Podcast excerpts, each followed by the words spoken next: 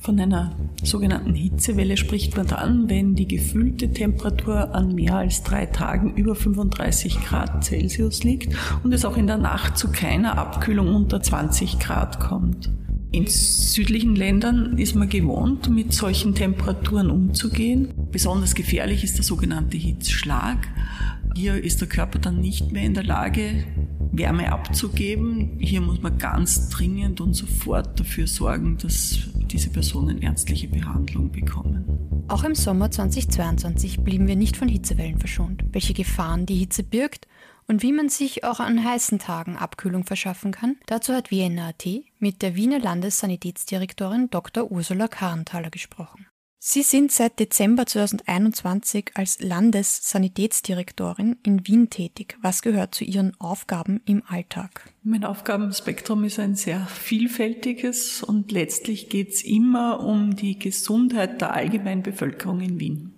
Seit dem Jahr 2010 gibt es einen präventiven Hitzewarndienst für die Wiener Bevölkerung, der vor drohender Hitzebelastung im Ausmaß von mindestens drei aufeinanderfolgenden Tagen hinweisen oder warnen soll. Wann kann man von einer drohenden Hitzebelastung sprechen? Von einer sogenannten Hitzewelle spricht man dann, wenn die gefühlte Temperatur an mehr als drei Tagen über 35 Grad Celsius liegt und es auch in der Nacht zu keiner Abkühlung unter 20 Grad kommt. Viele Menschen sind durch die hohen Temperaturen stark belastet. Vor allem ältere Menschen und Kinder leiden unter der zunehmenden Hitze. Wie bemerkt man eine Hitzebelastung rechtzeitig?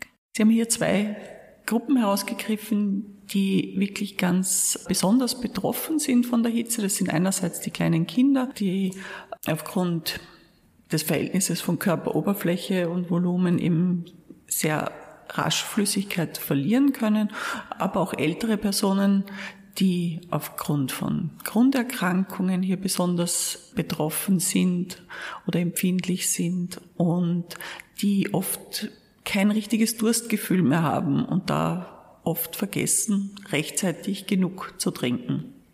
Trinken ist bei der Hitze sehr wichtig, aber welche Getränke helfen denn da am besten? Ich glaube, das Trinken und vor allem das Trinken der richtigen Getränke ist sehr wichtig, weil Hitze bedeutet eben Flüssigkeitsverlust. Der Körper versucht, die Körpertemperatur möglichst gleich zu halten. Hitze kann man abbauen durch Schwitzen. Schwitzen bedeutet Flüssigkeit an der Körperoberfläche, die dann verdunstet und kühlt. Und deswegen ist es eben so essentiell zu trinken. Und zwar auch das Richtige zu trinken. Man verliert nämlich nicht nur Flüssigkeit, sondern auch Salz. Das heißt, es ist gut, Getränke zu trinken, die viel Flüssigkeit enthalten, aber nicht zu süß sind, weil das wiederum Flüssigkeit raubt. Kein Alkohol und auch kein Koffein, weil das auch dazu führt, dass man vermehrt wieder Flüssigkeit ausscheidet. Die richtige Mischung sind leicht gesüßte Tees, Fruchtsäfte, die stark verdünnt sind, von Mai bis zum 30. September 2021 wurden an insgesamt 23 Tagen Tagesmaximaltemperaturen von über 30 Grad gemessen. Das ist im Süden Europas seit Jahren der Fall. Warum stellt es in Wien eine Gesundheitsbelastung dar? In südlichen Ländern ist man gewohnt, mit solchen Temperaturen umzugehen. Es spielt bei der Temperatur auch immer eine Rolle, was die gefühlte Temperatur ist. Sie müssen sich das so vorstellen, einerseits habe ich die gemessene Temperatur, aber es ist ein Unterschied, ob ich 29 Grad messe und es geht der Wind oder es ist absolut windstill. Im einen Fall werden Sie diese Temperatur als nicht so schlimm empfinden, im anderen Fall ist es schon drückend. Und insofern gibt es auch viele Orte im Süden, die irgendwo am Meer sind. Da gibt es immer ein bisschen eine Meerbrise. Dort empfindet man das auch nicht so schlimm.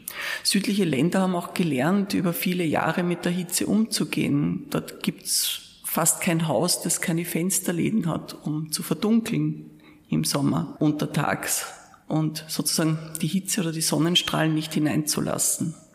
Welche Maßnahmen kann ich in Wien treffen, um meine Wohnung auch an Hitzetagen kühl zu halten? Das Wichtigste, was man tun kann, ist zur richtigen Tageszeit lüften. Man hat ja immer Temperaturschwankungen untertags. Meistens ist es untertags eben warm, besonders warm durch die Sonneneinstrahlung und nachts gehen die Temperaturen zurück. Das heißt, es macht Sinn, dass man abends lüftet, in der Nacht und in den frühen Morgenstunden und am Tag eher die Fenster geschlossen hält, damit eben die warme Luft nicht hereinkommt. Eine einzige Einschränkung gibt es dabei in Räumen, wo man Gasthermen betreibt. Da kann es im Sommer, wenn es sehr heiß ist, zu Abzugsstörungen kommen. Da muss man dafür sorgen, dass immer wieder gelüftet wird, beziehungsweise in diesen Räumen das Fenster auch mal gekippt oder offen halten. Was kann man neben dem richtigen Lüften noch tun, um seine Wohnung zu kühlen? Solange es nicht wirklich sehr, sehr heiß ist, helfen auch Ventilatoren mit einem Luftzug. Manchmal hilft auch ein einfacher Fächer, um sich Luft zuzufächern. Man kann sich selbst Abkühlung verschaffen, indem man lauwarm duscht, sich nachher nicht abtrocknet und quasi dieses Wasser verdunsten lässt, was wie gesagt eben auch zu einer Abkühlung führt. Oder einfach sich kühle Wickel zu machen um die Arme, im Nacken. Das kann auch dazu beitragen, Verdunstungskühle zu erzeugen. Welche zusätzlichen Maßnahmen kann ich treffen, damit mir in der Hitzewelle nicht heiß wird? Ich kann auch dafür sorgen, dass ich keine zusätzlichen Wärmequellen einschalte. Zum Beispiel das Backrohr während großer Hitze zu verwenden. Auch ist es sinnvoller, während der Hitzewelle jetzt nicht unbedingt einen Schweinsbraten zu essen, sondern eher einen leichten Salat. Das hilft einerseits, das Backrohr nicht einzuschalten und andererseits durch die geänderte Nahrung mehr Flüssigkeit aufzunehmen. Wie kann man sich Abkühlung verschaffen, wenn man in der Sommerhitze unterwegs ist? Als Beispiel können wir hier den Großvater und seinen Enkel nehmen. Was können die beiden tun? Sie sollten mal darauf achten, dass Sie was zum Trinken mithaben, obwohl Wien hier auch viele Möglichkeiten für unterwegs bietet durch die Trinkbrunnen, wo man jederzeit kostenlos frisches Trinkwasser bekommen kann. Sie sollten schauen auf eine Kopfbedeckung, weil wenn man irgendwo in der direkten Sonne ist, dass man eben keinen Hitzestich bekommt. Und Sie sollten im Freien darauf achten, vor allem an schattigen Plätzen unterwegs zu sein. Das lässt sich nicht am gesamten Weg realisieren, aber es gibt viele schattige Plätze, Parks mit natürlichem Grün, wo es kühler ist und wo man nicht der direkten Sonneneinstrahlung ausgesetzt ist. Und wenn es sehr sportlich zugehen soll, sprich wenn Sport betrieben werden soll gemeinsam, dann sollte man das eher auf die Morgen- oder Abendstunden verlegen und nicht zur Mittagszeit machen. Stichwort Hitzestich. Wie bemerkt man, dass man zu viel Sonne oder Hitze gehabt hat? Anzeichen können sein, dass man erstens schwindlig wird, Kopfweh bekommt, dass die Haut zuerst einmal bei Hitzeerschöpfung so kalt, feucht, nass ist und Besonders gefährlich ist der sogenannte Hitzschlag. Hier ist der Körper dann nicht mehr in der Lage, Wärme abzugeben. Das heißt, die Haut schwitzt nimmer, die ist eher trocken, sehr heiß und die Leute kollabieren, sind davor verwirrt, haben Kopfweh. Und hier muss man ganz dringend und sofort dafür sorgen, dass diese Personen ärztliche Behandlung bekommen. Bei einem Hitzschlag sollte man so schnell wie möglich die Rettung, also 144, alarmieren. Was kann ich tun, wenn ich bemerke, dass eine Person einen Hitzschlag hat? Die Personen in den Schatten bringen mit den Möglichkeiten, die man hat zur Kühlung kühlen, sei das jetzt kühle, nasse Tücher oder mit irgendwas abspritzen. Wenn jemand schon bewusstlos sein sollte, dann gilt dasselbe wie auch sonst immer, die Person in eine stabile Seitenlage zu bringen, um die Atemwege zu sichern. Die Rekordhalter an Tropentagen waren die Jahre 2015 und 2018 mit jeweils 40 Tropentagen, das heißt Tagen über 30 Grad Celsius, hat die Corona-Krise eine Abkühlung gebracht. Haben Sie das auch beobachtet? Ich würde sagen, das ist eher ein Zufall. Es gibt immer wieder Jahre dazwischen, wo es nicht so viele Tropentage gibt und auch keine Hitzewellen. Aber man kann sagen, dass es insgesamt in den letzten zehn Jahren fünf Jahre mit 30 bis 40 Tropentagen gegeben hat und das ist schon ganz viel.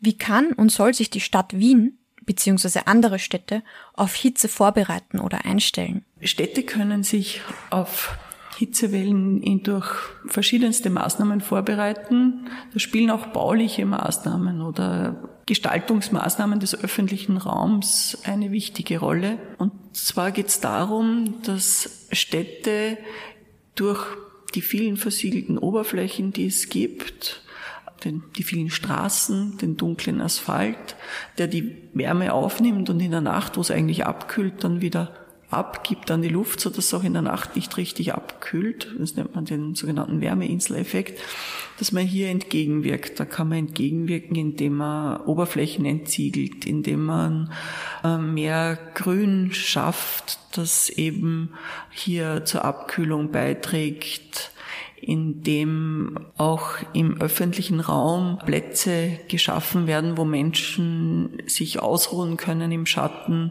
wo man durch sogenannte Cool Spots die Möglichkeit schafft, dass man sich abkühlt durch sogenannte Nebelduschen und dergleichen.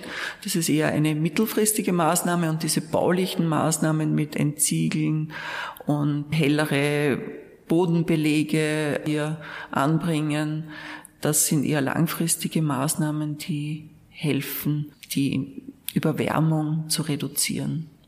Bäume sind in der Stadt ein beliebtes Mittel, um Abkühlung zu verschaffen. Immerhin spenden sie viel Schatten. An manchen Plätzen können jedoch keine Bäume gesetzt werden, beziehungsweise setzt ihnen die Trockenheit zu. Was kann man hier stadtentwicklungstechnisch tun, um dennoch Abkühlung zu schaffen? Es gibt natürlich auch die Möglichkeit von Gebäudebegrünungen, von Pflanzen, die in Trögen oder in so Sitzgruppen angebracht werden. Es gibt aber auch Möglichkeiten, Bäumen mehr Raum für ihren Wurzeln zur Verfügung zu stellen, indem eben unter den Straßen mehr Raum geschaffen wird, dass die sich hier ausbreiten können und auch mehr Flüssigkeit zur Verfügung haben. Die Stadt Wien hat viele Arten, um die City abzukühlen. Eine davon sind die sogenannten Nebelduschen. Sind diese mehr Wasserverschwendung oder helfen sie wirklich, sich abzukühlen? Nebelduschen ist etwas, was man auch in vielen südlichen Ländern kennt. Es hat auf jeden Fall einen abkühlenden Effekt, weil jede Flüssigkeit auf der Haut, die verdunstet, kühlt. Und Sie haben das vielleicht auch schon mal selber ausprobiert. Es ist sehr, sehr angenehm an sehr heißen Tagen. Natürlich muss man Wasser sinnvoll einsetzen, aber auch die Abkühlung und das Bewahren vor Hitze ist eine notwendige und sinnvolle Maßnahme. Und die Mengen sind jetzt nicht exorbitant, die hier verwendet werden.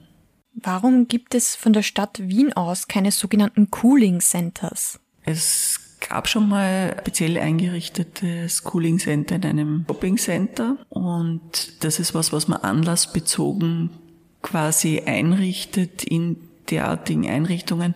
Die Problematik ist nur, man muss die Menschen, die diesen Bedarf an Kühlung haben, erst dorthin bringen. Und um dorthin zu kommen, wenn dann die Wege sehr lang und beschwerlich sind, sind sie dann auch wieder großer Hitze ausgesetzt. Das heißt, es geht eher darum, den Menschen zu zeigen, wo es in ihrer Nähe Möglichkeiten gibt eines kühlen Aufenthalts, sei es der nächste Park, der nächste schattige Platz, viele Einkaufscenters äh, sind gekühlt, auch der nächste Lebensmittelmarkt, weil ja auch dort die Lebensmittel frisch gehalten werden müssen. Das heißt, auch ein Einkauf kann einmal zur Erholung werden, weil es dort einfach kühler ist und auch öffentliche Gebäude. Also es muss nicht immer ein Cooling Center sein, sondern einfach das Wissen darum, wo es in meiner Nähe Orte gibt, wo es klimatisiert ist, wo es kühler ist, einfach aufgrund der baulichen Struktur. Oder einfach ein kurzer Besuch im nächsten Bad. Also quasi, man muss nicht immer kompliziert denken. Es muss nicht alles neu und modern sein, auch vieles, was bewährt ist, ist sinnvoll und hilft gegen die Hitze. Auf der Wiener Hitzekarte kann man sehen, und das ist kein Wunder, dass gerade Bezirke ohne viel Grün und im Inneren der Stadt sehr warm sind. Was kann die Stadt an solchen Orten tun? Speziell diese Wohnräume sind auch sehr im Fokus der Überlegungen, aber das ist primär Aufgabe eben der städtebaulichen Planungsmaßnahmen und nicht der Gesundheitsbehörde. Welche Maßnahmen für die Bevölkerung ergreift die Landessanitätsdirektion Wien bei Hitzewarnungen? Unsere Aufgabe ist es ja primär dann in der akuten Hitzephase die Personen aufmerksam zu machen und auch die Institutionen, die besonders empfindliche Bevölkerungsgruppen betreuen, rechtzeitig über drohende Hitzewellen zu informieren, damit das dann entsprechend auch berücksichtigt werden kann, all das, was man vorbereitet hat. Das beginnt von der Planung von Freizeitaktivitäten, geht über das Essen, das man serviert, dass das eher leichte, flüssigkeitshaltige Speisen sind, bis zu der richtigen Kleidung fürs Personal oder Pausen fürs Personal oder dass man schaut, dass hier vielleicht noch aufgestockt wird. Nun hat die Stadt Wien einen Hitzeaktionsplan ins Leben gerufen. Was kann man sich darunter vorstellen? Der Wiener Hitzeaktionsplan sammelt quasi das Wissen, das es bisher schon gegeben hat und alle Maßnahmen und entwickelt sie weiter, um eben Wien zunehmend hitzefit zu machen. Welche Maßnahmen umfasst dieser Hitzeaktionsplan?